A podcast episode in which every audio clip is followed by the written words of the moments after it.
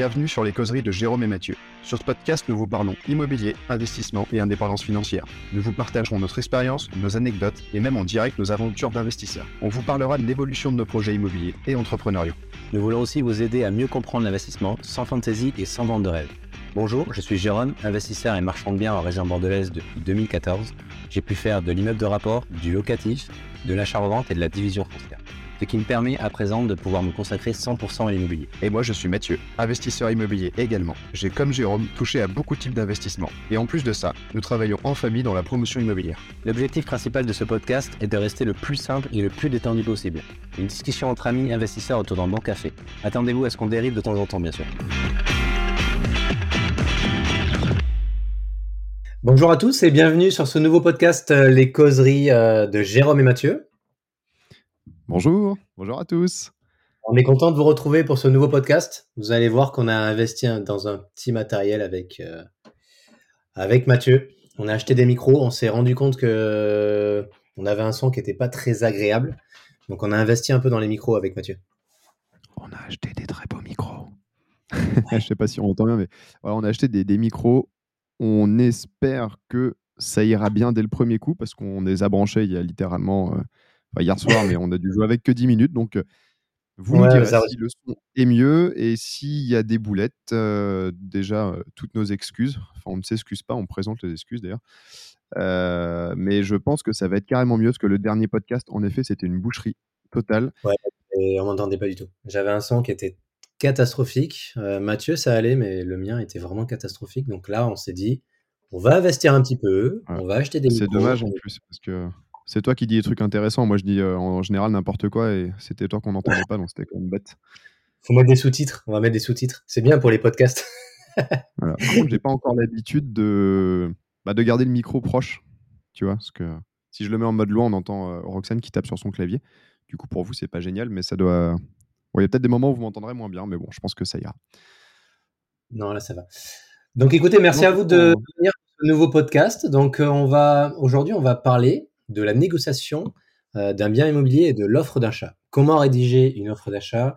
Euh, Les éléments qu'il faut indiquer sur une offre d'achat, on va dire l'engagement que vous donne quand vous signez une offre d'achat, quand vous contresignez une offre d'achat. Donc on va un peu détailler tout ça. Avant tout, on va essayer de bien négocier? Ouais, et comment, euh, comment bien négocier un bien immobilier? Parce que c'est hyper important la négociation, on va en parler. Je pense que c'est un sujet qui va être très intéressant. Ouais, je dis comment bien négocier pas spécialement un professionnel de la négo, mais je vais vous partager, en tout cas ma petite expérience et ce que j'ai pu lire. Mais voilà. Et quelques petits points des fois qu'on néglige et qu'on prend pas en compte pour la négociation. Et c'est vrai qu'il y a quelques petits détails des fois qui sont importants. Concernant le dernier podcast qu'on a, qu'on a effectué, on va faire un petit retour peut-être avant, Mathieu, dessus?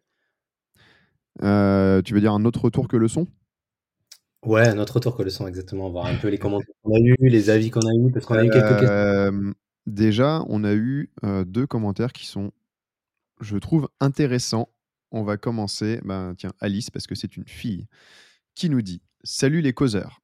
Merci beaucoup pour votre dernier podcast et d'avoir pris le temps de répondre à mes questions. Ah oui, c'est vrai qu'on a répondu déjà à ces questions. Alice est privilégiée. Je pense en effet passer par un architecte d'intérieur pour au moins faire des plans. Avez-vous des recommandations d'architectes intérieurs qui se déplaceraient en Dordogne?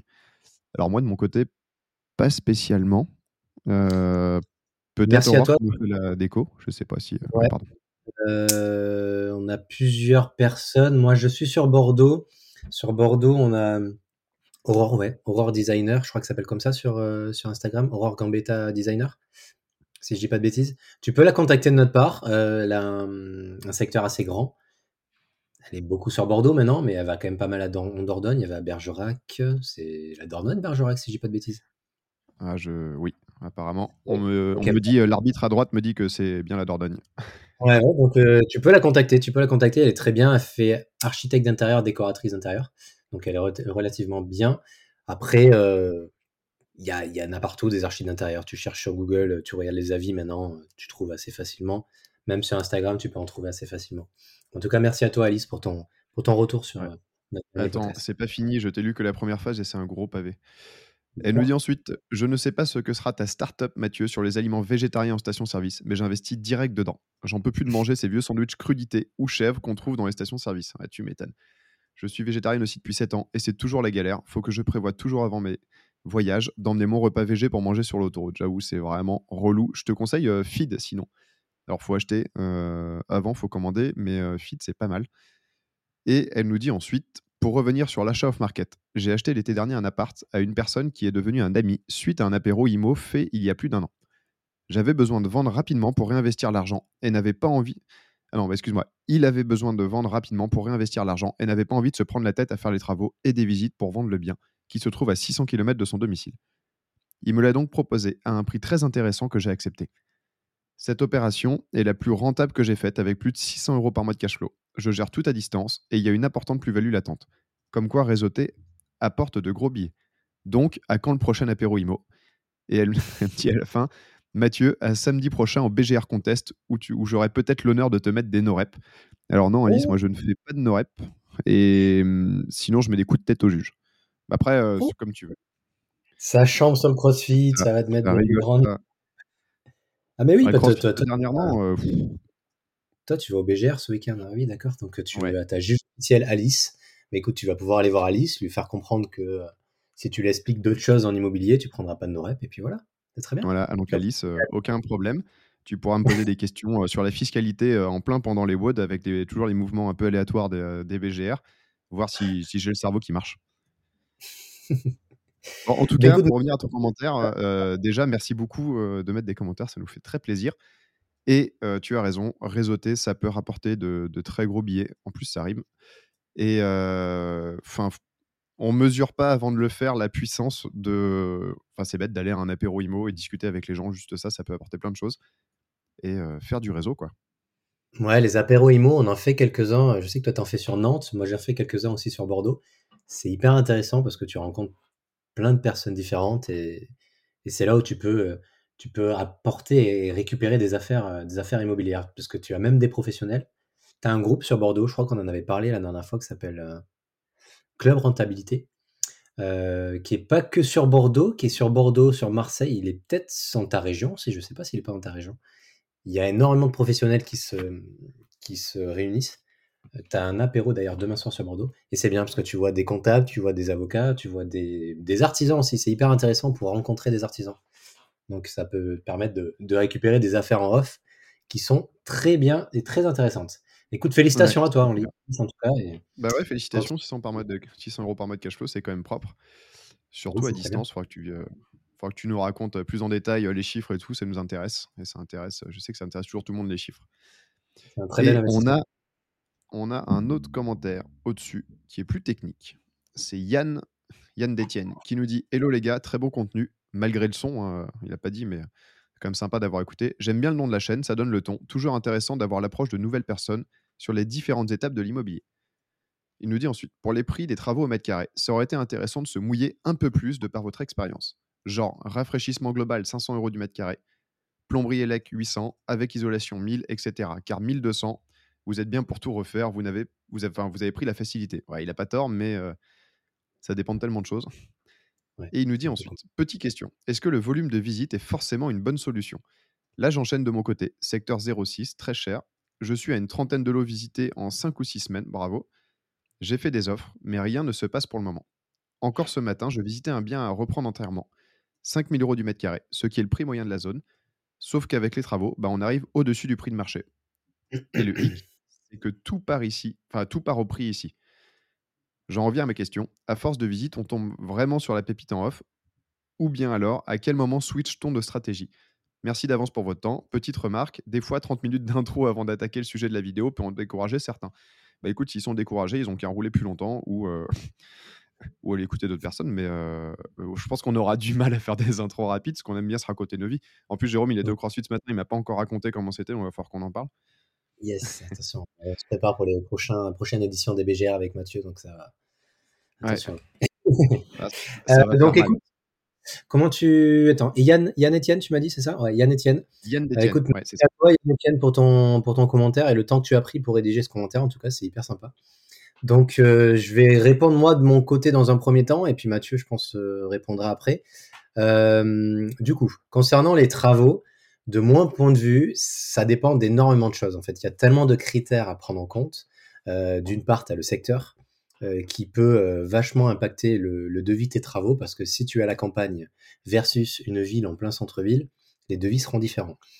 Parce que tu as facilité de te garer à la campagne, tu as des stationnements, tu as le, le, comment s'appelle quand tu vas évacuer tes gravats, etc. C'est peut-être plus compliqué en centre-ville qu'en ville, qu'à la campagne. Tu as tout ce genre de choses qui va rentrer en compte. Donc c'est un peu compliqué, on va dire, de donner une estimation par secteur ou vraiment dans l'immobilier. Donc l'idéal, nous, c'est ce qu'on dit. Nous, l'idéal, c'est que si vraiment tu fais un rafraîchissement, il y a une grosse augmentation des matériaux en ce moment. Donc tu prends entre 1000 et 1200 du mètre suivant le secteur où tu es. Mais si vraiment tu pars dans des très gros travaux, moi, je te conseille de partir dans les 1500. Mais encore, c'est vraiment pour te donner juste une petite fourchette. L'idée, c'est que quand tu es en train de regarder le, bien immobilier sur le bon coin ou sur la fiche que l'agent immobilier t'a fourni, tu te dis, OK, moi, de mon point de vue, il faut tout retaper. Je prends la superficie, je le multiplie par 1200 ou 1500, peu importe. Tu fais tes calculs et au moins, tu te dis, OK, je peux avancer dans le projet et ensuite, tu fais un devis par un artisan. Rien ne vaut un devis d'un artisan officiel. Mais bien évidemment, il faut lui préciser ce que tu veux faire, les travaux que tu veux faire dans, dans l'appartement ou dans la maison, parce que si tu rentres avec un artisan et que tu lui dis, euh, voilà, faites-moi tous les travaux, lui, il va tout te chiffrer et tu vas en avoir pour beaucoup plus. Donc l'idée, c'est vraiment être le plus carré possible. L'idéal, c'est euh, quand tu prends un maître d'œuvre, ils font des, euh, des cahiers des charges, on appelle ça des CCCP. C'est ça, c'est comme ça que ça s'appelle? CCTP, pardon. Tu fais un cahier des charges. tu fais un cahier des charges, en fait, et voilà, exactement. Tu fais un cahier des charges et ça te permet de pouvoir faire chiffrer par plusieurs entreprises la même quantité de matériaux, la même superficie, au moins ça te permet de comparer les trois devis. Voilà pour la partie travaux. Peut-être, je ne sais pas si Mathieu, tu veux compléter quelque chose sur la partie travaux? Non, bah, je pense que tu as tout dit. Et j'ai quand même euh, clairement moins d'expérience que toi dans les travaux, parce que moi j'ai fait l'inverse, c'est-à-dire que j'ai acheté des merdes, je les ai gardées comme ça et je fais les travaux maintenant. Donc, euh, non, j'ai fait pas mal de travaux, mais j'aurais dû en faire plus au début. Mais tout ça pour dire que c'est compliqué de donner un prix. En fait, l'avantage avec 1200 euros, c'est que tu es sûr. C'est-à-dire, il n'y a pas de si ça rentre dans ton calcul, 1200 euros, normalement, tu refais tout. Quoi. Enfin, il y a encore quelques années, tu construisais des baraques à ce prix-là. Donc, tu es à peu près sûr de pouvoir tout faire. Et c'est compliqué de te dire 500 euros du mètre carré pour un rafraîchissement global parce que ça va vraiment dépendre après du projet. Après, en effet, euh, tu mets 700, 700 ou 800 balles. Euh, j'ai déjà refait le premier studio que j'ai vendu. Il me semble de tête que j'en ai eu pour 800 euros du mètre carré en repartant vraiment à zéro. C'est-à-dire que j'ai fait la démolition et l'enlèvement. Et après, le reste a coûté 800 euros du mètre carré. Euh, mur à nu. Euh, mais euh, aujourd'hui, je pense que ça coûterait, ça coûterait 1000 quoi.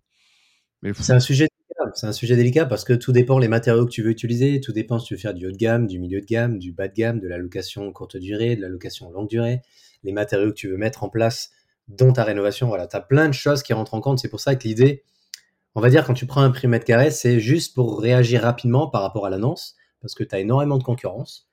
Et quand tu as de la concurrence, faut être rapide et réactif. Donc en gros, tu vois le bien immobilier, tu vois combien il y a de mètres carrés, tu dis OK, moi pour mon enveloppe, pour mon prévisionnel d'activité, je vais prévoir tant de travaux, je sais que le bien il coûte tant, et est-ce que c'est rentable ou pas? Si tu vois que c'est rentable sur le papier, tu peux aller au bout, tu peux aller continuer, tu fais un devis par un artisan qui va compléter. Si tu vois que rien qu'en prenant les chiffres qu'on a énumérés juste avant, que c'est pas rentable, ben tu t'arrêtes là, tu passes au suivant. C'est juste pour aller plus vite en fait qu'on. ouais, c'est ça. Mais de toute façon, dans tous les cas, il faudra verrouiller avec des, avec des devis et tu n'auras jamais le bon chiffre sans avoir tes devis. Et il n'y a pas de vérité absolue, mais euh, enfin 1000, 1200 euros du mètre carré, normalement, euh, tu es plutôt serein. Si tu fais des beaux travaux que tu refais à neuf, euh, ça rentre quoi.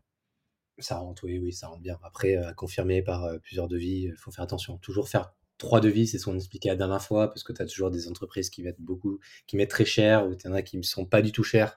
Pose-toi les bonnes questions si elle est vraiment pas chère, l'entreprise, c'est qu'il y a un souci comme une entreprise qui est disponible euh, d'une semaine à l'autre pour faire les travaux, c'est qu'il y a un gros problème, surtout dans les travaux en ce moment. Euh, vu le boulot qu'il y a, si elle est disponible de suite, c'est qu'il y, a, qu'il y a un problème. Donc voilà, un peu toutes ces, toutes ces, tous ces points-là à prendre en compte. Surtout, fais passer des, artisans, c'est juste ça. Fais-toi un réseau d'artisans. Tu vois, mais moi j'ai l'exemple. Là, je suis sur, euh, en train d'analyser une opération de marchand. J'ai fait mon estimation. Je fais exactement comme on vous a expliqué avec Mathieu. J'ai fait mon estimation. Mes chiffres passent bien avec mon estimation. J'ai pris 1200 euros du mètre je fais passer lundi un artisan pour voir s'il n'y a pas des choses euh, qui pourraient, on va dire, impacter ce, chiffrage. Donc, euh, donc voilà, c'est vraiment les étapes. Les étapes qu'on vous évoque et qu'on vous explique, c'est vraiment ce qu'on fait à temps réel euh, dans notre activité de marchand ou d'investisseur immobilier. Exactement. ouais. Ouais, bah, je on va dire la même chose. Je dis, pour la la 2 partie de ta question sur le volume de visite. Est-ce que c'est forcément une bonne solution? En fait, oui, c'est une bonne solution, dans le sens où, heu, il y a quand même peu de chances de tomber au coin de la rue sur, heu, l'affaire du siècle, heu, que tu vas pouvoir acheter au bon prix et qui tourne et en faisant un gros volume de visites, tu vas multiplier tes chances. En fait, tu vas tu vas multiplier tes chances de tomber sur un bien rentable et tu vas surtout faire un truc, c'est que l'agent immobilier va te connaître, va te renvoyer des choses et en faisant ça, tu cultives ton réseau. Tout à fait. Et Tu restes, ouais. actif, en fait. Il faut montrer à l'agent immobilier que tu restes actif. En très peu de temps, tu peux trouver des biens, en tu peux tu peux rapidement trouver. Il faut rester actif par rapport à l'agent immobilier, lui montrer que tu es toujours disponible, lui montrer que tu es toujours à la recherche, lui montrer que tu es toujours disponible pour faire des visites. Quand quand on t'appelle, on te dit: «Écoutez, j'ai une opération off market qui qui rentre et qui va être une grosse opération». Faut pas lui dire: «OK, beh, je suis disponible dans une semaine». Non, non, c'est pas comme ça que ça va Ouais, c'est va je viens visiter dans 1 heure. exactement. C'est ça. Je viens Je viens visiter maintenant ou ce soir ou, heu, voilà. Et quand tu sors de la visite, heu, il y a beaucoup de marchands, heu, qui sortent de la visite qui disent: «J'achète, j'achète pas». Donc soit c'est là où Bah, j'en connais un, heu, qui vous parle tout de suite d'ailleurs. Je raconte, bon je sais pas enfin si, ça semble quand même, à peu près bon, mais, tu as fait ça littéralement, là depuis 15 jours et Ouais. tu as un truc qui est tombé ce week-end. J'ai fait ça, ouais, ouais, je peux raconter, ouais. En gros, déjà, tu as as fait plein de visites ces 15 derniers jours, j'ai l'impression, non? À chaque fois qu'on parle, tu es parti en visite. Ouais, en ce moment, j'arrête pas. Moi, je suis un peu en enfin, c'est la partie que j'aime bien, en fait, les visites. Donc c'est la partie réseautage et visite, j'aime bien, donc j'ai fait beaucoup de visites et en fait, j'avais contacté une agence pour un appartement qui était bien trop cher, mais je me suis dit: «OK, ça va me permettre de rencontrer une autre agence, de discuter avec elle». Donc je vais voir l'appartement, je visite l'appartement qui qui est sympa, mais tout à refaire, mais qui heu, voilà, moi, il fallait que je l'achète 40 000 € de moins et j'ai cru comprendre que c'était un peu compliqué. Donc on arrive à la fin de la visite, je discute avec, heu, la personne de l'agence et je lui dis: «Écoutez, voilà, moi, je suis marchand, heu, je cherche des biens à rénover ou à agrandir, heu, pour faire des extensions, pour ajouter de la plus-value à un bien immobilier». Donc elle cherche et tout, elle me dit: «Non, je vois pas et tout». Puis on continue à discuter et puis à un moment, elle me fait: «Ah, mais attendez, je vais sûrement rentrer une maison, demain».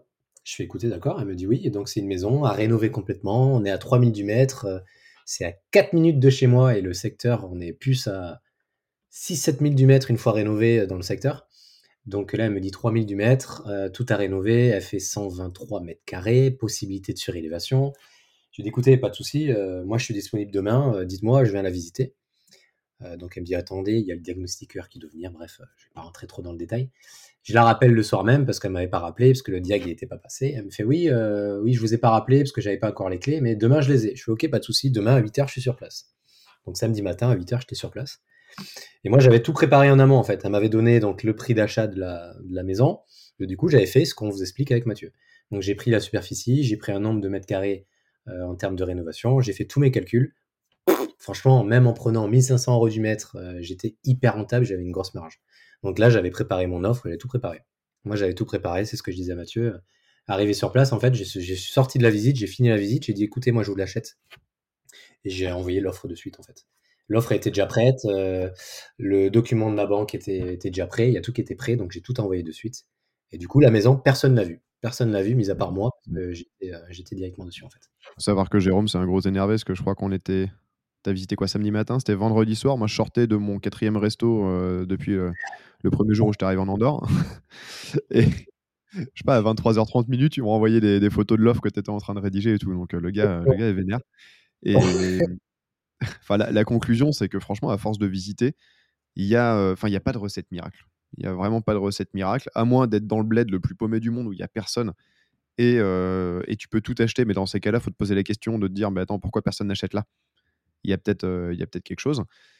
Mais toi, visiblement, heu, Yann, tu es dans une zone hyper prisée et si tout part directement au prix, c'est, bon, soit tu as des mecs qui achètent leur résidence principale et qui ont pas conscience des prix, soit tu as aussi une armée de marchands de biens qui savent que sur chaque truc qu'ils vont acheter, ils vont dégager 15-20, heu, 30% de marge. Donc c'est normal que ça parte au prix et d'ailleurs tu peut-être que ça part pas au prix, sauf que, heu, ils achètent avec une bonne négo et et pas de conditions suspensives. Ou peut-être que ça part au prix parce que les gens qui visitent ont vu quelque chose que tu n'as pas vu. Enfin, je dénigre pas du tout, mais peut-être qu'ils se sont dit, heu: «Je peux faire une division, je peux faire une surélévation, peut-être que je peux détacher un terrain ou heu, si j'exploite de telle manière en LCD, heu, à thème, ça ça marche hyper fort». Mais souvent quand ça part, direct au prix, c'est que bon, il y a soit, plein de gens qui veulent habiter là. Mais souvent, les gens qui veulent habiter là, ils, ils sont un peu plus posés que les marchands que les professionnels. C'est-à-dire qu'ils font pas shooter une offre dans la minute, bon, sauf si, euh, sauf si ça fait des mois qu'ils cherchent une maison et qu'ils ils ont un peu d'expérience. Mais euh, tu, tu dois aussi être confronté à une armée de marchands de biens. Parce que l'avantage quand tu es dans une zone à 5000 euros du mètre carré, c'est que c'est facile, euh, si tu achètes un peu moins cher, de faire des travaux, de revendre, de revendre cher. Là où je suis, ça vaut 1500, 2000 euros du mètre carré. Ben, si tu fais 1000 euros du mètre carré déjà en travaux, bon, ben, il n'y a plus grand-chose de rentable. C'est pour ça que c'est important de connaître ton secteur, d'une part, connaître le prix de ton secteur, savoir à peu près à combien tu vas, tu vas le revendre, tu peux le revendre, combien tu vas avoir de travaux et être réactif en fait. Parce que, parce que là, tu as l'exemple typique, euh, la maison que j'ai visitée, personne ne l'a vue, elle est passée sur le bon coin parce qu'ils l'ont mise quand même le soir. Elle est restée euh, deux heures sur le bon coin, ils l'ont enlevée de suite parce que, parce que je l'avais visitée en off en fait et qui avait aucun intérêt. Mais euh, l'idée, c'est être réactif. Et après, comme disait Mathieu, c'est vraiment voir le potentiel d'un bien immobilier. Parce qu'il y a des biens, par exemple, ça vaut 5000 euros du mètre, c'est le prix du secteur. Mais il faut voir le potentiel que le bien a. Peut-être que tu vas pouvoir le surélever. Donc, tu vas créer de la, du, superficie supplémentaire. Donc, ça veut dire une surélévation. Pareil, tu comptes entre 2000 et 2005 pour être large en termes de prix. Si tu es dans un secteur à 5000, 6000 du mètre, tu fais le calcul tu es à 2 à 3 000 euros de delta entre, par mètre carré. Donc voilà, vraiment ce genre de choses. Pareil, créer une pièce supplémentaire dans un appartement. C'est là où tu, où tu prends de l'expérience et que tu te rends compte qu'un bien immobilier, tu as une personne lambda qui va visiter, va se dire, OK, bon, moi, c'est pas intéressant, c'est au prix du marché, ça m'intéresse pas. Et peut-être que la personne d'après qui va visiter va se dire, ben non, en fait, je peux diviser ce parti-là, je peux créer une chambre supplémentaire, ça va me rajouter euh, euh, de la, plus-value sur le bien immobilier. Donc, continue, continue en tout cas à visiter continue de visiter euh, et, continue à analyser surtout ton secteur et la demande vraiment de ton secteur. Peut-être que les gens cherchent plus des T3 ou des T2, je ne sais pas, faut voir. Et ça te permet de pouvoir être plus réactif quand un bien sort ou euh, tu l'as en off-market. Ouais, en tout cas, lâche pas, le, morceau et tu demandes à quel moment on switch de stratégie. Bah écoute, malheureusement, euh, il n'y a pas trop d'autres stratégies que de bouffer de la visite et Enfin, ouais, de bouffer de la visite, quoi, et d'avoir euh, après du réseau. Mais à force de faire des visites, tu vas te faire du réseau, et plus tu as du réseau, plus les affaires vont arriver. Et euh, plus tu vas avoir l'occasion de les prendre. Mais si tu es dans un, secteur très recherché, ça va être compliqué, mais faisable. Mais il y en a plein qui arrivent. C'est faisable, c'est faisable, il y en a plein. Parce qu'en fait, la plupart des gros marchands, moi je le vois en tout cas sur mon secteur à Bordeaux, la plupart des gros marchands, ils font pas de travaux. Ils font surtout de la division. Euh, ils s'embêtent pas avec les travaux parce qu'une fois qu'ils ont de l'argent, ils achètent cash, ils divisent et revendent. Et les marchands qui font des travaux comme, comme nous on peut faire, il y en a un peu moins, donc il y a un peu moins de concurrence à ce, niveau-là. Après, la concurrence qu'il peut y avoir, éventuellement avoir, c'est les gens qui achètent pour leur résidence principale. Ouais, ceux-là, c'est une concurrence qui pèse lourd parce qu'ils achètent au sentiment et il y a moins de notions de chiffres. Et du coup, ils peuvent, euh, ils peuvent acheter des trucs trop chers juste parce qu'ils ont envie de cette maison-là. Euh, bah, je pense qu'on a bien fait le tour de, cette question. Et il y a juste un autre commentaire euh, qui est beaucoup plus court sur une autre vidéo. C'est Mathieu Arabéré je ne sais pas si ça se dit exactement comme ça. Mais... Dis salut les gars. Avec moi au BTS. Ah, bah voilà. J'ai bien avec lui euh, vendredi. Ah bah nickel. Il nous dit salut les gars, vraiment top ces petits podcasts qui remplacent maintenant les infos à la radio sur la route. Eh bah écoute, euh, super. Je... Ça fait plaisir parce que de toute façon les infos, faut, euh, faut, faut, essayer d'imiter quoi. Hein. Surtout en ce moment, c'est pour, pour écouter toutes les conneries qu'il y a à la télé. Euh, vaut mieux écouter des petits podcasts, nous ou quelqu'un d'autre. Hein, euh, voilà, je vais pas. On, est, on, partage des informations, mais il y a peut-être des informations plus intéressantes ailleurs, je sais pas. Surtout si tu as si t'as que 30 minutes de trajet, ce qui est chiant avec nous, c'est que t'as pas fini l'intro et t'es déjà arrivé quoi. Donc, euh, ouais, vite, mais en tout cas, tu as bien raison de ne pas écouter les infos. Yes, mais en tout cas, c'est chouette. Merci à vous tous, en tout cas, de nous mettre des petits commentaires, des petits likes. N'hésitez pas à partager. Enfin, ça nous aide, en fait. Ça nous motive et ça nous aide à Mathieu et moi parce que au moins on se rend compte que ce qu'on fait, ça sert à quelque chose et ça va aider les gens, tout simplement. Et si on voit qu'il n'y a pas de retour, euh, c'est un peu compliqué pour nous. Ça... Mais bon, là, c'est quand on a un peu de retour, donc c'est chouette. Ouais, ça fait plaisir parce que je reçois des. Enfin, toi aussi, on reçoit des, messages de potes qui écoutent, qui sont. Il y a des pros des podcasts et des, mecs qui font ça euh, pas mal, qui disent qu'ils trouvent, ça, euh, qu'ils trouvent ça bien, donc ça fait vraiment plaisir. Et quoi qu'il en soit, n'hésitez pas à nous mettre des commentaires, des questions, des likes, vous abonner à la chaîne YouTube ou sur les chaînes de podcast Deezer, Apple. Euh, et non, on n'a que Deezer, Apple, j'ai un doute. Et Spotify, ouais, pardon. Entre autres. Euh, bah, ça nous fait bien plaisir en tout cas. Super. Bon, je pense qu'on a terminé pour cette petite introduction. Il nous reste 10 minutes euh, encore d'intro pour tenir les 30 minutes. non, mais ouais, je pense qu'on va pouvoir parler du premier sujet, c'est la négociation au moment de l'achat. La négociation d'un bien immobilier. Comment négocier, comment ça se passe, les choses à pas faire. Bon, après, comme, comme je te disais tout à l'heure, moi j'aime moins. c'est un truc où je suis moins à l'aise, la négociation. Je sais pas, je sais que j'ai des potes qui, qui négocient tout, c'est-à-dire qu'il achète une paire de chaussures sur internet, il envoie un mail pour essayer d'avoir une ristourne, et ben en fait, il se trouve qu'il les a régulièrement. Moi, je suis plutôt du genre à me dire ah, je veux pas déranger, tu vois, j'ai du mal, à, j'ai du mal à négocier. Je me suis un peu fait violence là-dessus sur, sur les achats immobiliers, mais je suis pas un, je suis pas un fin négociateur quoi. Après, je, pense que ça vient de mon éducation. Hein. Mon père, c'est pas un gros négociateur non plus. Et il y en a où, tu sais, il y a des gens, c'est naturellement dans leur gène quoi. Ils négocient tout et ah, moi, je suis plus comme ça, par contre. Moi, moi, tu vas au resto avec moi, il y a moyen que tu aies un digestif euh, offert ou un café offert, un truc comme ça. Tu vois.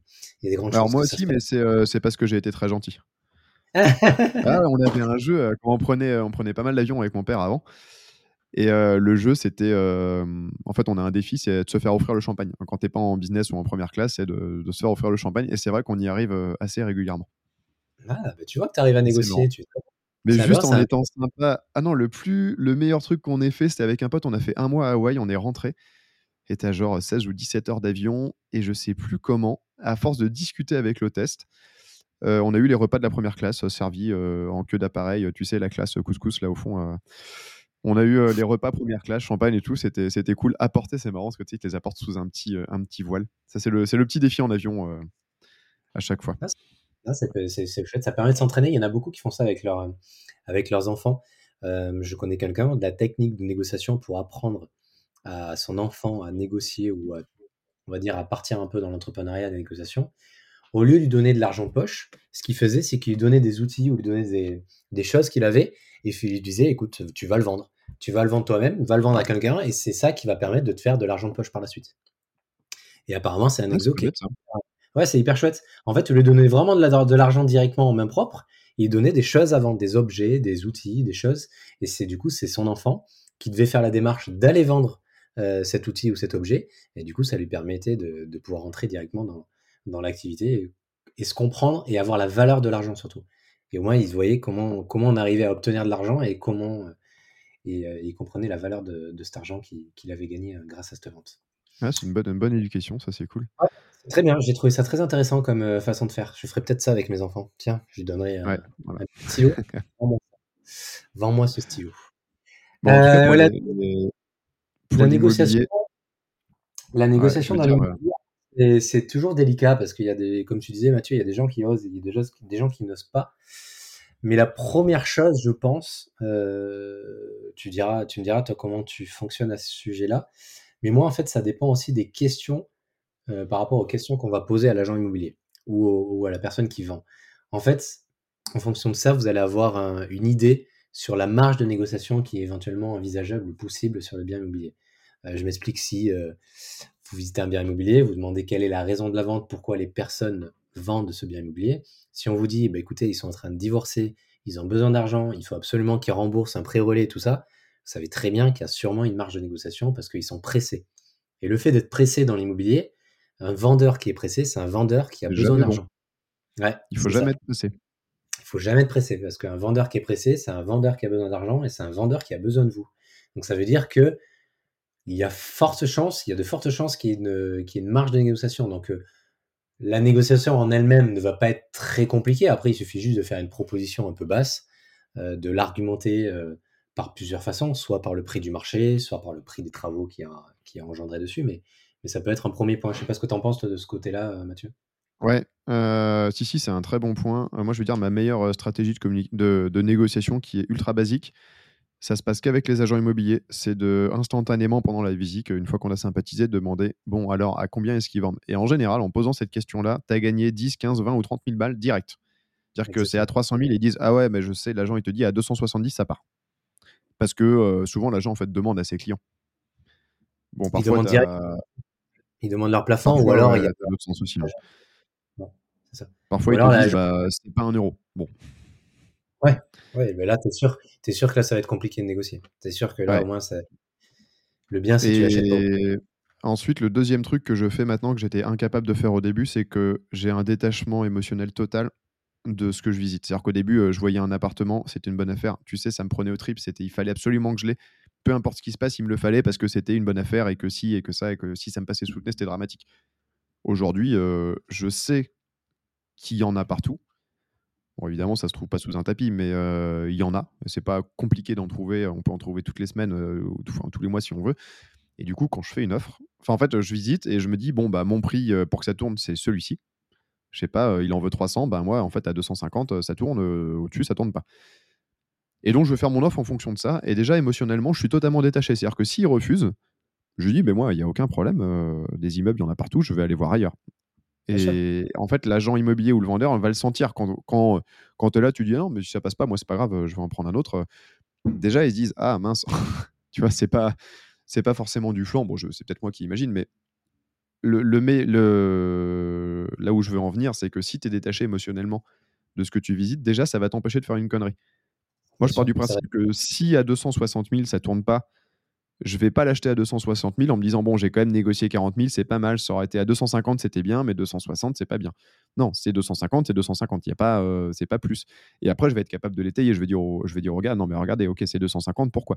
Parce qu'il y a 50 000 euros de travaux, parce qu'en effet, la toiture, elle est, euh, je, dis ça, il faut surtout pas.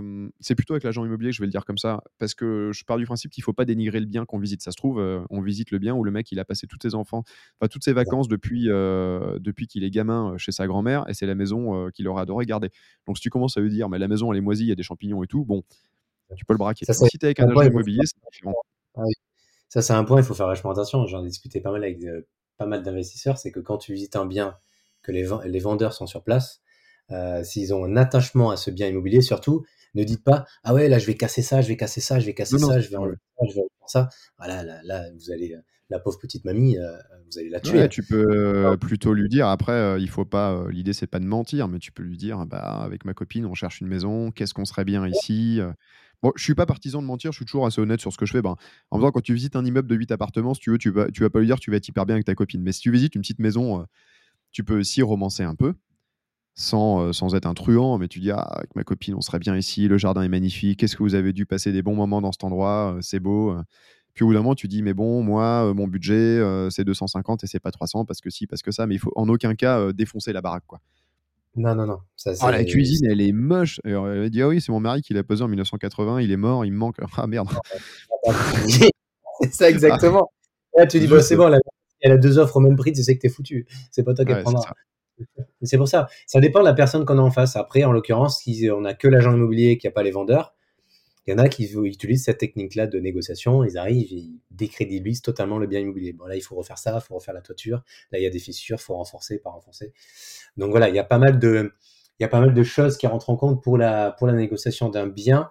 Euh, et il y a une autre chose aussi qui est, qui est bien aussi par rapport aussi pour compléter un peu ce qu'a dit Mathieu euh, précédemment, c'est que si par exemple vous voulez le bien à 260, moi en général ce que je fais c'est que la première offre, je l'offre pas à 260 parce que gardez-vous une marge. En gros, dites-vous OK, moi mon plafond maximum ça sera 260, mais faites une offre plus basse parce que dans une offre, on peut toujours remonter une offre, mais on pourra difficilement redescendre une offre. C'est très très compliqué en termes de crédit. C'est plus compliqué dans ce sens-là. Exactement, de, remonter une offre, de, de, de rebaisser une offre, pardon. Par contre, remonter une offre, c'est toujours possible. Donc, tu veux un bien à 260 maximum, tu peux très bien proposer 240 et puis on verra ce qu'ils te proposent. Peut-être qu'ils vont te dire oui. Dans ces cas-là, tu auras gagné 20 000 euros de plus. Mais si elle te dit non, tu sais très bien que toi, dans ta tête, tu peux augmenter jusqu'à 260 000. Donc, ça, c'est des choses à prendre en compte euh, pendant la négociation et surtout voir la concurrence qui n'est euh, pas négociable. C'est jamais, euh, c'est jamais évident la négociation parce qu'en fonction de la personne que tu as en face de toi, ça peut être euh, totalement, euh, totalement différent. Mais je, trouve que la négociation est plus simple avec l'agent immobilier. Bon, l'agent immobilier de, qualité, hein, le mec qui est juste là pour porter les clés et qui sait même pas comment ouvrir la maison, lui, lui comprendra rien. Mais quand tu as un bon agent immobilier, il va comprendre tes arguments. Tu vas lui dire, bah regardez, voilà, ici, bah, le DPE, on est en, on est en Z, il faut tout refaire, isolation. Bon, ben, on m'avait pas parlé de ça, mais j'ai estimé les travaux, il y en a pour 50 000 balles, rien que pour, je sais pas, les pompes à chaleur, le chauffage, l'isolation. Donc, bah, forcément, forcément, ça vient baisser mon prix. Et puis, en fait, l'agent, il va être capable d'aller défendre l'offre, l'agent de qualité. Hein. Le, mauvais agent, il sera mauvais agent dans tout ce qu'il fait, mais un bon agent, il va être capable de défendre l'offre. Il va être capable aussi de dire, oui, mais c'est quelqu'un qui est super sérieux. Alors, certes, c'est moins cher. Par contre, vous avez l'assurance que lui, il va être capable d'acheter.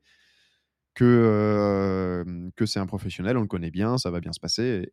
Et, ça, ça peut jouer. Et d'ailleurs, dans la négociation, ça va venir aussi avec l'offre d'achat, mais il y, a eu plusieurs choses que je veux dire. Mais il y a un truc, c'est pour négocier, quand on a beaucoup de cash, il y a l'offre sans condition suspensive de financement. Alors attention, si tu débutes et que tu te dis waouh, Mathieu, il a dit ça, c'est trop bien. Je fais une offre sans condition suspensive, je vais renégocier.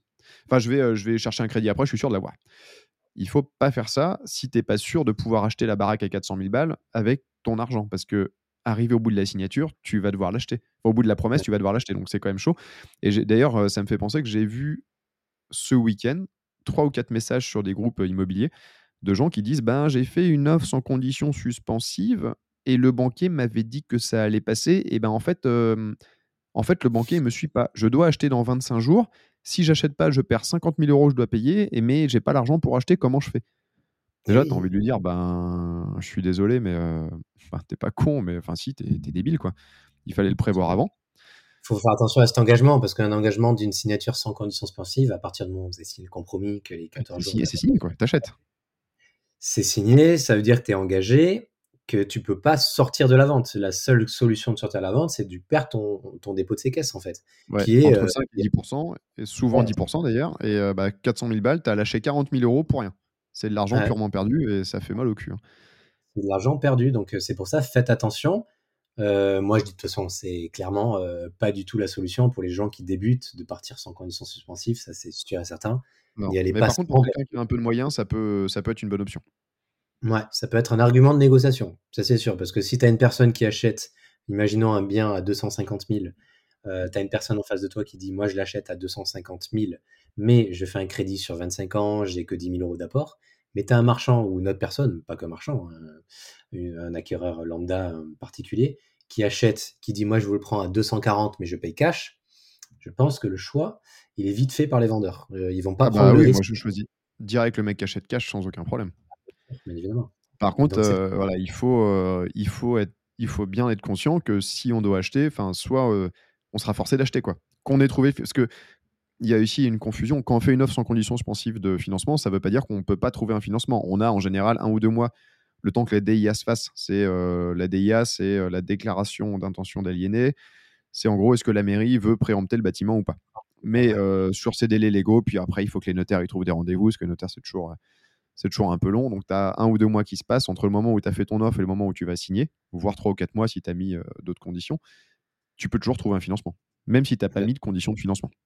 Mais euh, oui, c'est ce que je voulais dire surtout, c'est quand le banquier t'a dit Mais bien sûr, euh, monsieur Berger, on vous suivra sur 250 000 euros quand vous aurez un projet. Il faut pas le croire. ouais, c'est ça. C'est de la flûte. C'est-à-dire que c'est de la flûte totale tant que tu n'as pas le, les offres de prêt signées de la banque. Tout ce qu'il dit, ça vaut rien. Bon, après, il y a des banquiers honnêtes, mais souvent, euh, bah, ça, arrive hyper souvent. Bien sûr, on vous suit, pas de problème. Bah, ça y est, j'ai un dossier. Ah ouais, mais en fait, euh, j'avais pas pensé à demander au comité d'engagement de euh, machin, de Tartampion. Bah, en fait, on vous suivra pas, ça va pas être possible. Les trois messages que j'ai vus là sur les groupes, c'était ça. Ah ben, mon banquier a dit qu'il suivait, mais maintenant que j'ai un dossier, il suit pas. Ah ouais, ben tiens. Il y en a beaucoup, hein. il y en a beaucoup, ils se rassurent par l'intermédiaire d'un accord de principe d'une banque, mais sachez qu'un accord de principe engage une banque. Ça n'a aucune valeur, un accord de principe. J'ai encore une agence qui m'a, qui m'a tanné pour avoir un accord de principe, une simulation de prêt. Et clairement, je leur ai dit, écoutez, vous me demandez beaucoup trop de choses, sachez que ça, ne, ça n'a aucune importance et ça n'a aucune valeur, ça ne sert à rien. Et en fait, ils font ça juste pour rassurer le vendeur, pour montrer au vendeur qu'ils ont étudié le profil de l'acquéreur. En fait, c'est juste ça, parce qu'ils savent très bien que ça n'a aucune valeur. Mais bon, il y a beaucoup de gens qui ne savent pas que ça n'a aucune valeur. Un accord de principe d'une banque, vous voyez tout en bas, il y a écrit en bas que ce document euh, n'est pas un document engagé euh, par la banque. Pas contractuel. Pas contractuel. Comme sur les pubs, euh, les pubs, les images non contractuelles, bah, c'est exactement ça. Exactement. C'est ça, va, ça peut donner une petite idée, une petite aperçu. Ok, éventuellement, on pourrait vous suivre. Déjà, ça ne veut pas dire non de suite, c'est déjà une bonne chose. Ça ouvre une petite porte mais c'est pas un oui catégorique, un oui définitif, sachez-le. Un accord de principe, ce n'est pas fini. Euh, non, mais c'est clair, faut, faut faire gaffe, ça arrive, ça arrive trop souvent. Et moi, je l'ai vécu sur mes financements. Ouais, bien sûr, on vous suit. Puis, ah bah non, maintenant que vous avez un projet, on vous suit pas. Ouais, foiré. on va bien te faire en foiré. Enfin, bon. euh... J'ai vu ça à ah, l'école qui m'avait fait la même chose. Donc voilà, n'hésitez pas n'hésitez pas à négocier un bien immobilier, euh, n'hésitez pas à faire baisser, à argumenter par l'intermédiaire des travaux, à argumenter par l'intermédiaire euh, de votre situation financière. Même, euh, voilà, moi, quand j'achète un bien immobilier, ça m'arrive de venir avec une lettre directement de mon banquier, bah, ça m'arrive très souvent même, en disant, pour rassurer, même si ça veut rien dire, même on sait très bien que ça veut rien dire, mais pour eux, d'avoir une offre écrite plus un document d'une banque, ils se disent, OK, lui, il est engagé, lui, il est sérieux, lui, il fait les démarches, ça peut vous aider à négocier un bien immobilier versus une personne. Lui, il est professionnel. Tout à fait. Donc voilà, c'est euh, façon c'est important. Pour, euh, pour la négociation aussi, il faut pas non plus. Parce que moi, je dis que je suis pas un négociateur né, mais il y en a, c'est le contraire. C'est-à-dire qu'ils n'achètent rien qui n'est pas négocié. J'ai un pote comme ça, notamment. Si c'est pas négocié, il n'achète pas. Sauf que parfois, la bonne affaire, elle est là. Elle est, c'est une bonne affaire déjà au prix il faut pas non plus s'acharner à négocier pour se dire non mais moi j'achète que à 10,5% de rendement. Là il y a 10,1 ou il y a que 9,8, j'achèterai pas à ce prix-là. Sauf que il y a des mecs qui ratent des bonnes affaires parce qu'ils veulent absolument négocier et qu'en fait c'était déjà une bonne affaire. Donc il vaut mieux. Enfin non, il y a, y a, deux dictons quoi. Il vaut mieux. Il vaut mieux rater une mauvaise, enfin, vaut mieux rater une bonne affaire que de faire une mauvaise. c'est l'inverse de ce que je dis du coup. Mais aussi, parfois, il vaut mieux acheter un truc au prix que de se forcer à négocier. Quoi. Il n'y a pas. Il y a des, il y a des biens au prix qui sont intéressants. Hein. Il y a des biens au prix qui sont très intéressants. Si le bien euh, il est en dessous du prix des marchés ou alors il a une, il a une valeur, euh, vous pouvez rajouter de la valeur à ce bien, achetez-le au prix. Il n'y a, pas de, y a pas de raison. On peut très bien acheter des, des, des biens euh, en tant que marchand ou en tant que particulier au prix et rajouter de la valeur et le bien, à la fin, vous faites une belle marge. c'est ce qu'on fait en promotion, on achète plus cher que le marché. Bah, bien sûr, bien sûr. Tu vois, en fait, on achète systématiquement. Les gens, ils auraient vendu, là j'étudie un truc sur la côte, je pense que leur maison, elle vaut 700 ou 800 000 euros. Et on va leur faire une offre à 1 million 50 000. Bon, après, euh, quand les promoteurs arrivent, euh, tout le monde se dit Waouh, si un promoteur arrive, ça en vaut 15 millions. Ouais, en fait, non. Mais euh, tu as l'effet inverse. Et on préfère surpayer une maison pour pouvoir faire l'affaire que de, bah, que de la rater. Quoi. Bien sûr. Moi, j'avais l'exemple. Et, après, sur les autres techniques de négociation moins, moins catholiques, mais ça n'empêche pas d'en parler. Enfin, on m'avait dit un jour, un agent immobilier m'avait dit un jour, le pire truc qui m'arrive, c'est quand les gens font une offre d'achat FAI, c'est-à-dire frais d'agence inclus.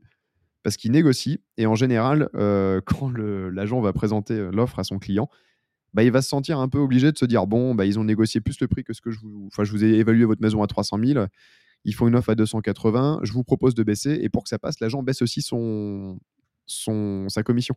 Parce que sa commission est comprise dans le prix FAI. Alors que si tu fais une offre net vendeur, bah, en fait, ça impacte que le vendeur. Lui, euh, l'agent immobilier, bon, bah, Donc, on m'avait dit, euh, fais des offres FAI. Euh, en tant qu'agent, c'est très chiant, mais ça permet de gratter un peu. Après, si ton agent, tu t'entends hyper bien avec lui et qu'il t'apporte des affaires, faut pas non plus se braquer. Et une autre technique qui est pas qui est pas super sympa mais qui marche, c'est de faire appeler les vendeurs par un copain. si c'est un très bon copain, il va même visiter. Et, et qui fasse une offre, euh, moi je veux acheter à 260, bah lui il va faire une offre massacrée à 210 en pulvérisant le truc, en disant bah non mais moi ça coûte ça, enfin je suis sûr ça vaut ça, et comme ça le vendeur il va se dire waouh j'ai une à 210, une à 260, finalement 260 c'est pas mal. T'arrives tel un tel le roi en fait, j'ai déjà fait avec un pote sur Bordeaux ça. Il, cherchait un bien et euh, en fait c'est moi qui suis arrivé, c'est moi qui fais le gars euh, qui qui saccageait le bien immobilier, qui a proposé 50 000 euros de moins que son offre et lui il est arrivé après, tel une fleur il a proposé 260 alors que le bien était affiché peut-être à 300, tu vois. Et là, le gars, il se dit Ah, en fait, l'offre, la deuxième offre est peut-être pas si dégueulasse que ça. On va peut-être la regarder. Et oui, ça, ça, il y en a pas mal qui le font ça. C'est sûr. on, peut, débattre du côté éthique ou pas, mais euh, ça peut permettre de débloquer des situations. Euh, voilà, on vous dit tout. ça marche. Et pas tout le temps, mais vous pouvez le faire une fois de temps en temps, histoire de, de se rendre compte de choses. Moi, j'ai on a eu le cas il n'y a pas longtemps avec Mathieu. J'ai demandé à Mathieu d'appeler un vendeur. Parce que, euh, parce que le vendeur. Pour savoir si ce qu'il racontait était vrai ou pas. parce que le vendeur, il me disait des choses. pour moi, il me disait littéralement que de la merde. Donc, euh, Mathieu l'a appelé et voir si c'était vraiment vendu. Et, du coup, il m'a dit pareil. Ouais, il a dit pareil. Il a dit pareil, euh, mais apparemment, il n'y a pas vraiment d'offre, tu vois, parce qu'il est revenu vers moi, ça me tire. Alors ça c'est génial. Ouais non mais de toute façon euh, le vendeur, ouais non mais on a plein de gens qui regardent OT trois semaines après quand il renvoie un SMS. Mais vous êtes euh, toujours intéressé ou pas par la maison? Voilà en général c'est jackpot c'est gagné. Il y a personne qui s'y intéresse parce que c'est trop cher. Pas le gars il me dit euh, qu'est-ce qu'il m'a dit exactement? Oui alors l'agence me met la pression pour signer le compromis à 250 000. Mais si vous voulez, je vous le vends à 245. Bah, pourquoi tu veux me le vendre à 245 si tu signes un compromis à 250 avec l'agence en fait? C'est pas très, c'est pas très logique leur façon de faire. Mais bon, bref, on s'éparpille un petit peu. concernant, concernant la négociation, j'ai lu un bouquin qui s'appelle Comment couper la poire en deux, qui est écrit par quelqu'un dont j'ai oublié le nom, mais c'est un bon bouquin de négo.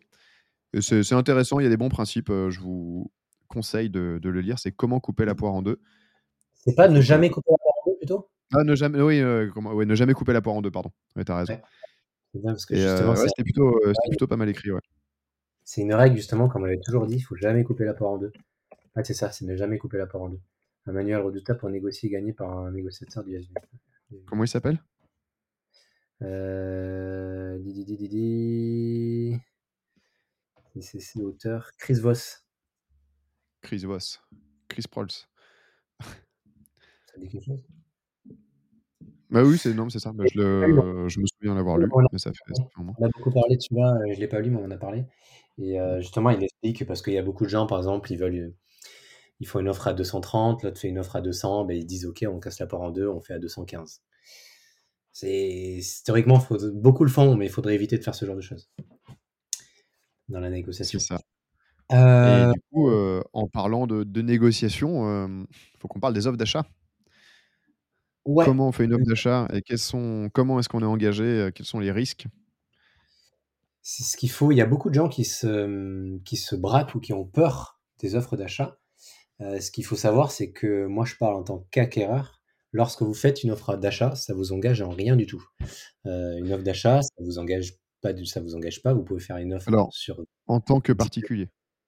Ouais, en tant que particulier. en tant que professionnel, c'est pas pareil. Tout à fait. Oui, oui, je parlais, parce que là, je, parle la plupart des gens, c'est des particuliers, mais oui, tout à fait. En fait, une offre d'achat en, tant que particulier, en, théorie, ça vous engage, sauf qu'en tant que particulier, au moment où vous signez le compromis ou la promesse de vente, vous avez 10 jours de délai de rétractation légal. Donc, vous pouvez vous rétracter une fois que la promesse est signée. C'est pour ça qu'on dit que ça ne vous engage pas tant que ça. Mais il n'y a pas ces 10 jours en société. Oui, toi, tu parles pour une. Toi, tu. Ouais, non, on ne parle pas de la même chose. Toi, moi, tu, tu parles de la signature de la promesse d'achat. Non, non, je parle de, en fait, de l'offre. Si, une société fait une offre, même par mail, euh, elle peut. Alors, il faut que l'offre soit un peu détaillée, mais euh, on a par exemple, on a un juriste euh, chez nous qui m'a raconté qu'il a eu un cas d'un marchand de biens. Alors, c'était quoi? C'était non, plutôt des vendeurs qui ont accepté une offre par mail d'un marchand de biens et ils ont été forcés de, ils ont été forcés de vendre après une procédure juridique. Mmh. Et après, bon, si on dit des bêtises, vous nous reprendrez, mais il me semble que quand tu fais une offre qui est, en gros, tu as accord sur le prix et la chose, c'est-à-dire tu désignes le bien, tu mets un prix, tu mets qu'il n'y a pas de conditions, parce qu'il y a des mecs qui font ça, tu vois. En tant que professionnel, ben, une fois que le vendeur il t'a dit OK, ben, t'achètes quoi. Parce que tu es professionnel. et inversement pour vendre d'ailleurs. Enfin, moi, pour moi, j'avais cette notion pour le compromis, mais pas pour l'offre d'achat, tu vois. Donc, il faudra qu'on. Oui, me semble, après, on, me reprendra, mais bon, en, tant que particulier, dans tous les cas, quand tu signes ton compromis, tu as 10 jours de rétractation, donc t'es pas très engagé. Quoi qu'on n'a pas en tant que professionnel. C'est pour ça qu'il y en a pas mal. Ce qu'ils font, c'est qu'ils signent leur compromis en, particulier avec une clause de substitution et ensuite ils substituent leur société pour bénéficier des 10 jours de réservation. Exactement. Mais, euh, mais en professionnel, tu les as pas. Et à partir du moment où tu signes un compromis, ben, tu es engagé de suite. Pour ça, faites attention à ce que vous, à ce que vous signez et dans quoi vous engagez parce que vous n'avez pas les jours de rétractation en tant que professionnel. Et euh, concernant l'offre, qu'est-ce que je voulais dire? Détailler au maximum l'offre. Faut détailler au maximum l'offre, la ville, le secteur, la ville, l'adresse, le, bien immobilier, euh, la superficie. Euh, qu'est-ce qu'on met d'autre sur l'offre pour préciser? Normalement, il faut, ouais, tu mets la date, tu, donc signature, la personne qui va acheter. Et ensuite, euh, non, et ensuite, je pense qu'on a fait le tour sur le, ce qu'on détaille. Après, prix et, les, et conditions, de, conditions de principe, donc notamment conditions de financement. Si, si par exemple vous avez visité avec un locataire, vous mettez que euh, vous voulez que le locataire soit plus là au moment de la. Enfin, toutes ces petites conditions-là. Ou s'il y a un doute sur une surface, que la surface soit recontrôlée. Enfin, bref, il faut, il faut préciser le plus possible. Euh, moi, je pars du principe qu'une offre, on essaie de faire quelque chose. Enfin, si on est avec un agent avec qui on a vraiment l'habitude, on peut lui balancer une offre par SMS, à la limite, on s'en fout un peu. Euh, mais si c'est des particuliers, si c'est une première fois qu'on est avec un agent ou qu'on est dans une situation un peu pro, moi ce que je fais, c'est que j'ai un fichier Word d'une offre type euh, que je remplis. Euh, bon, je change le nom, euh, je mets tout ce que tu as dit à peu près. Moi, c'est détaillé en paragraphe c'est désignation du bien, le projet, le prix, les conditions. présentation de la société quand on est en promotion ou de moi-même quand je suis tout seul, et j'envoie ça. Et j'attache ça à un email. Après, je me prends pas trop la tête à l'imprimer, faire un courrier et tout. J'attache à un email. Il faut savoir qu'un email a la valeur d'une lettre recommandée. Donc, Exactement. C'est pour ça que les, les, du moment où il y a une traçabilité écrite, c'est un engagement en fait. C'est un engagement. Je suis en train de mettre mon chargeur. C'est un engagement. Donc, c'est pour ça.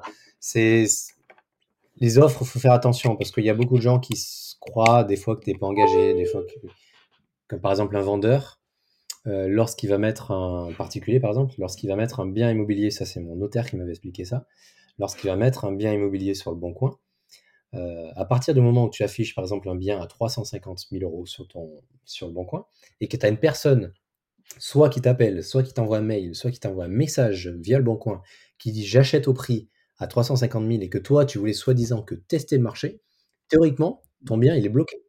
Si la personne d'en face veut aller en procès, euh, veut aller en procès et veut te faire chier, elle peut littéralement te faire chier parce que tu as affiché un bien. euh, aussi, euh, tu es beaucoup plus engagé en tant que vendeur. Parce qu'en fait, les 10 jours de rétractation légaux, tu les as que pour l'acheteur. Hein. Le vendeur, lui, il a vendu, il a vendu. Il n'y a, pas de, il a pas de non, finalement, je ne veux pas vendre à partir du moment où c'est acheté au prix, bah, quoi qu'il arrive, le bien il est bloqué. Et à partir du moment où l'offre est contre-signée, le bien est bloqué. C'est pour ça que la plupart du temps, nous, là, notre préoccupation numéro une, c'est contre-signer l'offre de façon à être sûr que le bien soit bloqué. C'est vraiment ça, parce que là, il y a beaucoup de, de, gens qui vendent un bien immobilier, quand ils signent une offre, ils ne se rendent pas compte de l'engagement qui, qu'il y a en fait. Non, ça, mais en, plus, on envoie toutes les semaines des messages comme ça.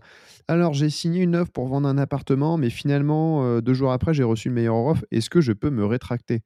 Ben ah non, mon gars, t'es engagé, t'es engagé, tu vends et tu ne casses pas les couilles. Il faut halluciner, les gens, toujours. Euh, ils ont l'impression de jouer au Monopoly. Ah, c'est ça. Mais il y a beaucoup de gens qui savent pas, qui sont acquéreurs de ce bien-là, et ils savent pas, donc ils vont pas au bout. Mais, euh, mais moi, ça m'est arrivé beaucoup de fois où j'ai eu, eu, le, eu le cas l'année dernière où la personne a signé mon offre, elle me dit non, mais attendez, la semaine, de, la semaine prochaine, j'ai quelqu'un d'autre qui vient. Et elle revient me voir, elle me fait écouter, j'ai quelqu'un d'autre, désolé, je ne prends plus votre offre euh, parce que on me propose 10 000 de plus. Je fais non, vous n'avez pas compris, madame. Ouais, en fait, non, ça se passe pas comme ça, mon gars. Vous avez contre-signé mon offre, vous avez accepté mon offre, vous êtes engagé. Si vous voulez pas, euh, si vous voulez pas continuer, ben on va écouter, on va faire appel à un avocat, on va aller en procès et puis vous allez perdre tout simplement. c'est pas le but, hein, le but c'est pas d'arriver là, mais euh, le but c'est d'alerter sur l'engagement que vous avez quand vous contresignez une offre ou alors quand on vous achète au prix. C'est pareil. Hein. Tu mets un bien immobilier sur un bon coin qui est au prix. C'est à partir du moment où tu as une offre au prix, il est bloqué le bien. Ouais, ça, c'est particulièrement en tant que, en tant que vendeur, tu es très engagé en fait. Et ça, on a tendance à l'oublier. Si vous êtes vendeur d'un appartement, que vous recevez des offres et que vous n'êtes pas sûr, vous précipitez pas à la signer. Attendez. Mais une fois qu'elle est signée, elle est signée, vous avez accepté, il y a accord sur le prix et la chose. Et voilà, euh, vous, devez y aller. Et en fait, c'est ça le, sujet que nous racontait le juriste. Il me semble que l'histoire, c'est qu'en gros, il y a une famille qui a perdu les parents, ils ont vendu l'appartement, il y a un marchand de biens qui a fait une offre à un prix fracassé de l'enfer. Ils ont dit OK, on vend. Et après, ils se sont rendus compte qu'ils ne vendaient pas assez cher. Ils ont dit bah non, en fait, on vend plus. Bah, ils, sont allés au, ils sont allés au procès, ça a duré un an, un an et demi. Ils ont été forcés de vendre. Ils ont payé tous les frais juridiques, donc ça leur a coûté une demi-couille en plus. Et, ils ont été obligés de vendre parce qu'ils avaient accepté. Et voilà. Donc, quand vous êtes vendeur, surtout, si vous acceptez, vous acceptez et revenez pas pleurer après. Et d'ailleurs, en tant qu'acheteur, c'est un truc à mettre sur l'offre, c'est que vous mettez cette offre, elle est valable tant de jours. C'est valable jusqu'à ce soir, jusqu'à demain, jusqu'à mmh. dans deux semaines à 18h le vendredi soir. voilà, vous pouvez préciser ça. Et quand vous contresignez une offre, c'est pas mal de. Enfin, bon, après, on rentre vraiment dans de la chouchouille, mais si tu mets l'heure, il n'y a pas de débat. Tu vois, par exemple, avec une agence immobilière euh, qui me dit Ah ben, on, c'est bête, on a reçu une offre, mais genre une heure avant. Ouais, mais en fait, si c'est pas marqué sur le, sur le truc, c'est, dur de, le savoir euh, qui a raison. Bon, ensuite, il ne faut pas rentrer dans des, galères juridiques pour. Euh, surtout quand on est acheteur, tu ne vas pas rentrer pour avoir une bonne affaire, tu vas pas te faire chier avec un nom de procès. Il y, en a d'autres. Bien sûr, on n'a pas que ça à faire. Sauf si vraiment c'est une opération du siècle, il faut, tu vas absolument la garder, mais autrement, tu n'as pas d'intérêt.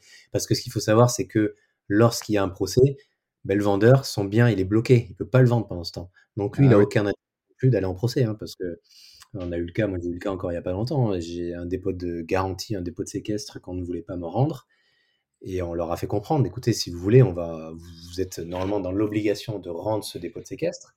Si vous voulez vraiment pas le rendre, on va partir en procès, mais sachez que le procès peut durer entre 1 et 3 ans. Si le procès dure 3 ans, ça veut dire que le bien immobilier, il est bloqué pendant 3 ans. Donc vous ne pouvez pas vendre votre bien immobilier.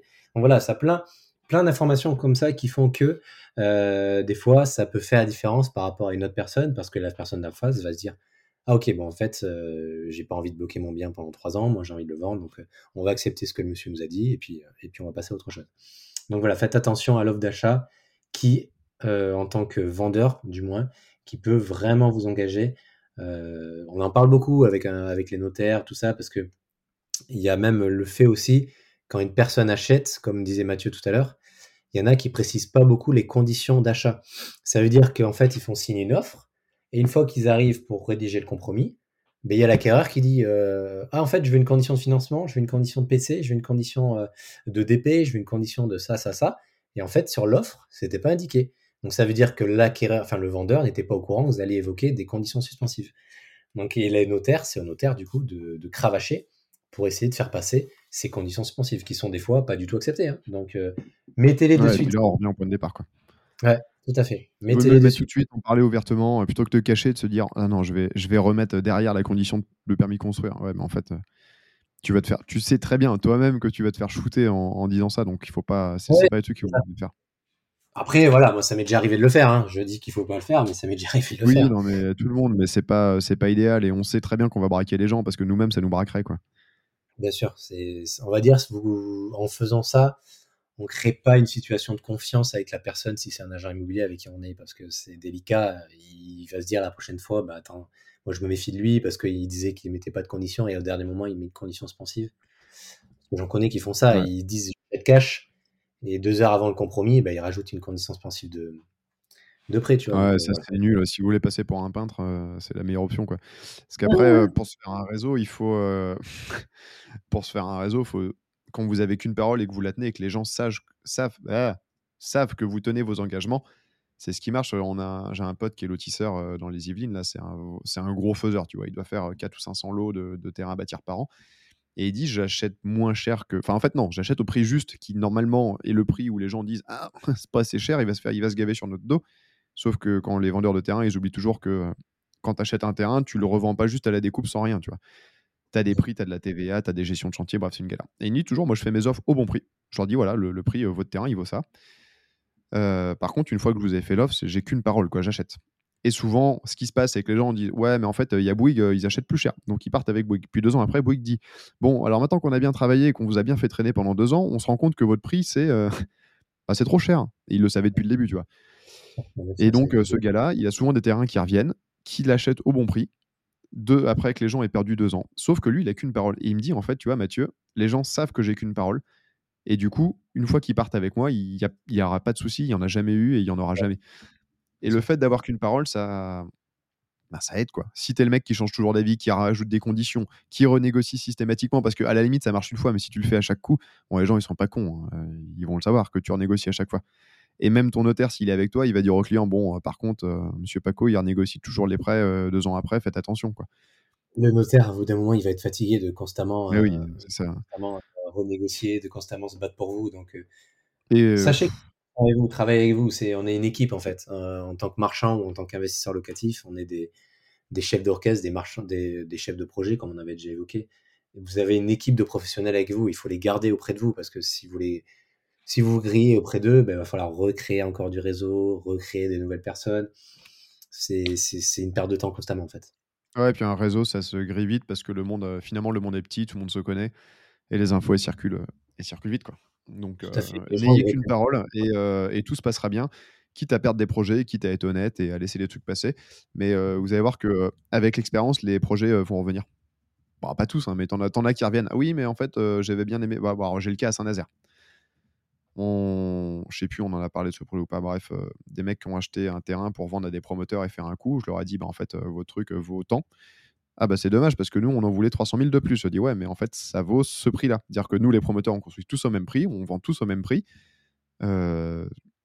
sauf, enfin tu vois on est dans un, on est à Saint-Nazaire, on n'est pas dans un lieu où c'est du luxe où tu as des trucs qui peuvent se vendre 20 000 balles du mètre carré. Non, tout le monde va vendre à 4 000, 4 500. Ils ont dit non, non, mais on va partir avec quelqu'un d'autre. Bon, bah deux ans après, ils ont rappelé. Alors, donc quelqu'un d'autre, il a rebaissé son prix au même prix que vous, et puis finalement, il s'est désisté parce que si, parce que ça, réétudier. Non, tu vois, c'est incroyable et ça arrive tout le temps. Ça arrive parce que des fois, c'est des vendeurs. Les vendeurs, c'est des particuliers. Les particuliers, ils n'ont pas cette expérience, ils se rendent pas compte de ça. Ils sont attirés par le fait d'une personne qui lui propose plus d'argent, donc ils y vont et ils se rendent pas compte qu'en fait, ils vont droit dans le mur. C'est comme c'est comme quand il y a plusieurs agences qui font une estimation pour un bien immobilier. Tu as une agence. Il y en a qui est 100 000 euros plus cher. Et toi, tu vas retenir cette agence, tu vas retenir ce prix-là parce que euh, parce qu'elle est plus chère. Tu dis, oh, elle va me faire gagner de l'argent. Ben non. En fait, il faut savoir que certaines agences, pas toutes, sont payées à la rentrée du mandat. Ça veut dire que si elle vous propose plus cher, ça veut dire qu'il y a des grandes chances que vous allez vers eux, il y a des grandes chances que vous signez un mandat, donc il y a des grandes chances qu'ils gagnent une très bonne partie parce qu'ils ont signé un mandat. Il y en a, ils sont rémunérés par la signature du mandat. Après, une fois qu'ils ont le mandat, ils n'en ont plus rien à faire, mais littéralement. Ouais, et puis en fait, ils vous ont fait euh, signer le mandat 100 000 euros plus cher que, que leurs copains, mais euh, bah, en négociation, ils arrivent au prix des autres. Quoi. Sauf que vous, vous êtes engagé avec eux, et puis euh, vu que le gars il avait un beau sourire, on est en train de s'éparpiller, mais ça c'est tellement vrai. Quoi. Les mecs qui font des estimations carrément plus chères en disant Mais si, je le vendrais ce prix-là, moi, juste pour, vous, juste pour vous choper le mandat. Évidemment, mandat exclusif, hein, parce que sinon, ils ont du mal à travailler sans mandat exclusif. Dans notre résidence, on a le cas, un appartement qui avait été estimé à 430, il est parti, euh, il est parti à 335 euh, six mois après. Quoi. Le, prix des, le prix des deux autres agences. Pardon. Donc, euh, en tout cas, l'offre d'achat, on, on dévie pas mal, mais il n'y a pas grand chose à dire, si ce n'est que bah, vos paroles et surtout vos écrits ont des, conséquences, c'est-à-dire que ça vous engage. Alors quand vous êtes acheteur en particulier, bon, vous avez toujours le délai de rétractation et vous pouvez vous retirer, mais ne faut pas en abuser. Par contre, quand vous êtes vendeur, vous êtes vite, vite bien engagé. Donc faites gaffe à ce que vous faites. Ensuite, l'offre d'achat, vous prenez pas la tête. Hein. C'est pas, c'est pas sorcier. Je sais qu'il y a des gens qui ont peur de rédiger des offres. C'est pas sorcier. Vous mettez qui vous êtes, ce que vous voulez faire, les conditions, le prix. Ça n'a pas besoin de faire 36 pages, ça a juste besoin d'être propre, bien présenté, sans faute d'orthographe. Ça, pour moi, c'est chaud, mais heureusement, il y a ChatGPT en plus de Roxane qui peut me corriger maintenant. ouais, c'est pas Il n'y a rien de sorcier et surtout, surtout, surtout, quand vous connaissez pas la personne, ne lui balancez pas une offre par SMS. Enfin, il y a des mecs qui négocient par SMS. Eh, j'achète 200, 200K, wesh. Non, enfin, essayez d'être un minimum professionnel pour avoir l'air de quelque chose, quoi. Ouais, ça c'est sûr. Ça, peut être un mail bien rédigé. Hein. Bien sûr, bien sûr, ça peut être un mail bien rédigé avec une estimation des travaux, euh, des travaux à prévoir, ce genre de choses. Ou alors, euh, il y, a, des fois aussi, il y a des personnes euh, qui négocient par l'intermédiaire de leur budget aussi, en disant écoutez, votre bien il est à 280, moi je sais que j'ai un financement à 250, si juin, ça, ça marche pas mal, ouais. si la proposition de ma banque avec l'accord de principe à 250, est-ce que vous acceptez ou pas? Sachez qu'à 250, moi, je peux y aller. Et là, ça peut. comment ça s'appelle? C'est la technique, c'est de la de la puissance supérieure. C'est euh, en gros, il y a euh, quelqu'un au-dessus de ma tête qui me limite à 251 200, 203 euros et je peux pas aller plus loin. C'est vrai que tu montes le document, tu dis voilà, par contre à ce prix-là, moi je vous l'achète euh, tout de suite. Bon, vous savez que ça n'a aucune valeur, mais dans la tête des gens, ça peut clairement bien marcher. Ça peut clairement bien marcher. Moi, il y avait une technique que je faisais tout au début quand j'étais quand j'ai commencé. C'est un gars que j'avais vu qui, qui, qui conseillait de faire ça. C'est que quand tu fais une proposition d'achat, tu fais jamais une proposition d'achat d'un chiffre rond. Je faisais ah toujours des 212 456. Et en fait, à ça, je mettais la pièce jointe de l'accord de ma banque à 212 456. Et en fait, la personne, donc l'acquéreur, euh, le vendeur par exemple, il se pose toujours la question mais pourquoi 212 456,50 Pourquoi il a mis ce chiffre? C'est que vraiment il doit avoir un accord à ce prix-là. Alors, d'accord, ok, d'accord, ben on va l'accepter. C'est pour ça que. Ouais, ou que vraiment il a calculé euh, pile poil à l'euro presque que vous pouvez faire, hein, ça marche bien. la personne va toujours il y a un truc qu'on n'a pas dit. Quand on est acheteur, en vrai, on a le pouvoir parce que c'est nous qui avons le pognon. Le mec qui vend, peu importe la raison, globalement, il va être content de récupérer de l'argent. Et c'est presque un soulagement. Là, bah, l'immeuble que j'ai vendu à, à Beaupro, euh, j'étais content quand j'ai reçu l'offre. Alors, ouais, elle était négociée, mais tu le soulagement. J'ai dit, il y a quelqu'un qui veut me l'acheter trop bien. Ouais, il m'avait négocié 20 ou 30 000 balles. Bah, j'étais content, moi. Bah, ils ont besoin. Le vendeur a besoin d'argent, c'est ce qu'on disait il n'y a pas si longtemps que ça.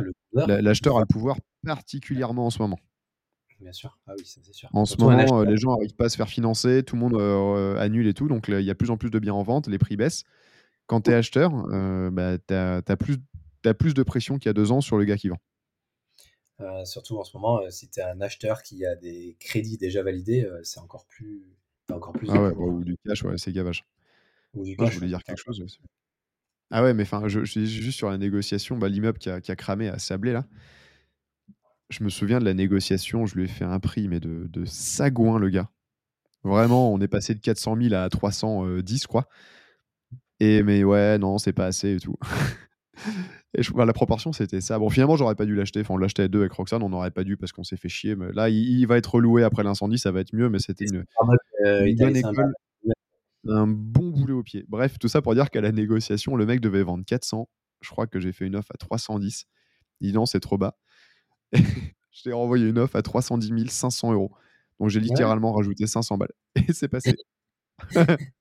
Moi, j'ai compris ah. J'étais fier de moi. Maximum, ça. maximum, la banque elle me prêter ça, elle peut pas me prêter plus. Et puis voilà, ça peut pas. Ouais. Ça peut. Je me souviens, ouais, l'agent immobilier, vous pouvez pas mettre plus? Bah si, du coup, tiens, 500 euros en plus. Euh, et je sais plus ce qu'il m'avait dit. Ah, c'était lui, c'était vraiment un artiste, il servait à rien. Il doit être mort d'ailleurs, il était vieux, le pauvre. Mais ah, il était inutile. Mais il m'a, il m'a répondu genre, bah, euh, genre, vous êtes trompé? Non, non, non, c'est vraiment, c'est vraiment ça. Ah, bon, bah merde. Mais c'était pas ça, mine de rien. Bon, il nous avait vendu une daube. hein. Euh, donc, euh, donc euh, voilà un peu le, le- ce qu'on peut dire sur le- l'offre d'achat, sur la négociation. Je pense qu'on a fait un peu le tour. Ok, là, ça fait quoi Ouais, fait sujet. Bon, l'offre d'achat, peut-être sujet pas hyper sexy, mais il n'y a pas grand chose à dire, mais enfin, ouais, bah, je, je l'ai déjà été, si ce n'est que vous êtes engagé, quoi. Faites, faites gaffe quand Ouais, même. voilà. Que vous êtes engagé, que faites attention à ce que vous rédigez, à ce que vous mettez. euh. Et N'hésitez la pas à. négociation, je pense que ça s'apprend. Mais euh, Ouais. je suis pas du tout un pro là-dedans, ça doit s'apprendre. Et naturellement, il y a des mecs qui sont faits pour ça, et naturellement, il y en a d'autres comme moi qui sont vraiment pas faits pour la négo, quoi. C'est vrai qu'il y en a Mais ça doit s'apprendre comme tout. Ouais, ça s'apprend. a- Mais retenez il qu'il faut- faut pas rater une bonne affaire euh, sous prétexte qu'on veut négocier. et- il y a des mecs qui disent euh, Ah, mais euh, si j'achète sans négocier, c'est pas bien. Ouais, mais en fait, euh, non, pas tout le temps, quoi. Non, non, pas tout le temps. Vous pouvez créer de la plus-value sur un bien immobilier que vous achetez au prix. Ok.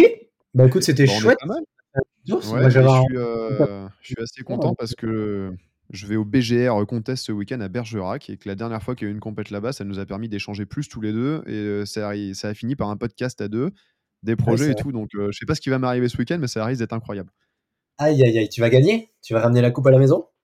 Non, je suis pas sûr. Je suis avec euh, Gia, là, un copain euh, de, de Gravity. euh. On se débrouille, mais je crois qu'on est tous les deux pas au top du top en ce moment. Donc, Ah euh, un peu mauvais là, c'est ça? Non, je déconne. Ah, je en ce moment, c'est la catastrophe. Oh, je me sens faible. En même temps, ce week-end, j'ai passé 4 jours en Andorre, on a fait 7 restos, je crois. Sauf que les restos, euh, tu sais, on arrive à 13h, on repart à 17h, quoi. Attends, mais j'y pense, on n'en a pas parlé, mais tu t'es pas qualifié pour les cartes, Si. Si, je me suis qualifié pour les quarts de finale et c'était ce week-end et j'ai mal prévu mon week-end et du coup, euh, j'ai pas fait les quarts. Ah ouais, parce que j'étais en train de me dire, mais attends, mais t'es qualifié? Ah, Bah, tu voulais après, pas. euh, qui ne se qualifie pas au quart, j'ai envie de dire, c'est quand même facile. Ouais, moi, parce que je suis mauvais. Oh là là là là, moi je vais y aller, moi. Bon, mais les quarts, Non, c'est non. 10%, hein, c'est vraiment, faut vraiment être un gros. Non.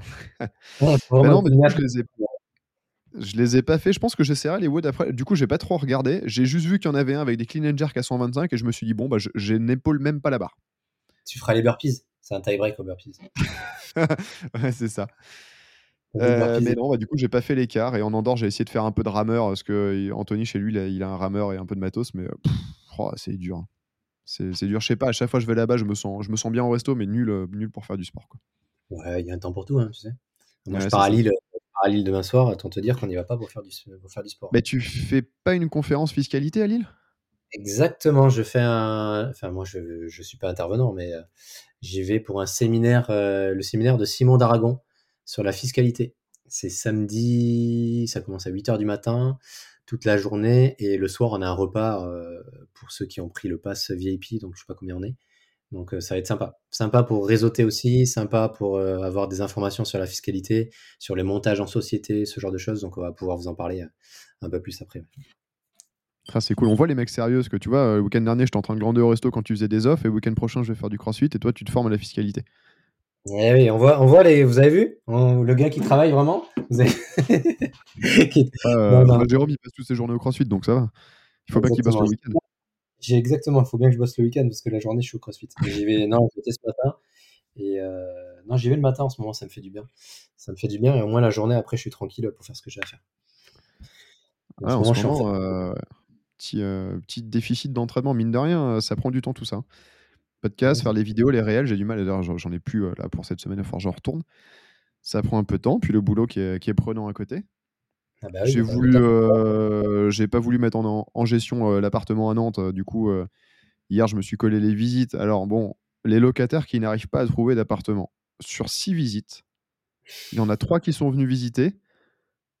Un ou deux ou cinq visites, je sais plus. Deux qui m'ont dit, genre, une heure avant, ah, mais finalement, j'annule parce que j'ai un empêchement. Et une espèce de connasse qui me dit, ah, mais j'avais oublié que c'était ce soir la visite. Non, mais je te jure, bon, pardon, excusez-moi, hein, mais elle me dit, bah, du coup, je peux venir visiter demain? Bah, je, dis, bah, en fait, non. Sérieux, quoi, j'ai oublié la visite. Et après, oui, mais on peut pas trouver de logement, les propriétaires, ils sont compliqués. Ouais. ça, je, les, mecs qui font leur métier, la gestion, ça doit être je vous, je vous laisse. Je vous laisse et bon courage à vous et vous faites un très beau métier. non mais j'ai oublié que c'était ce soir la visite quoi. Putain, sérieux quoi. Bah, tu, tu, peux dire, bon, elle n'était pas là.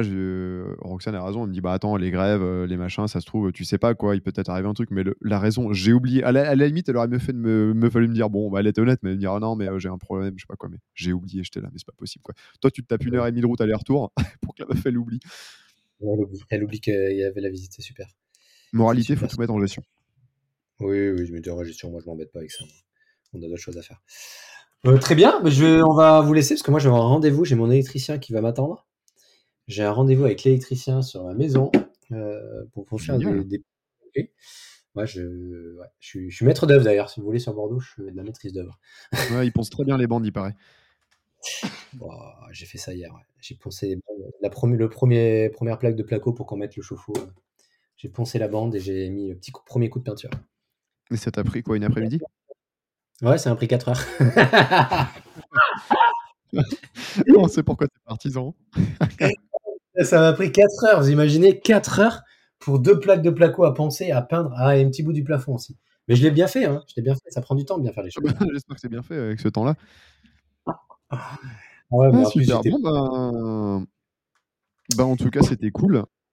Yes, on espère euh, meilleur. On va écouter ça. On espère que vous avez. Faites-nous un petit retour euh, dans les commentaires et tout sur le son, si c'est mieux, si vous entendez mieux, euh, s'il y a des choses, des remarques particulières à prendre en compte, peut-être pour qu'on s'améliore. On essaie de s'améliorer petit à petit.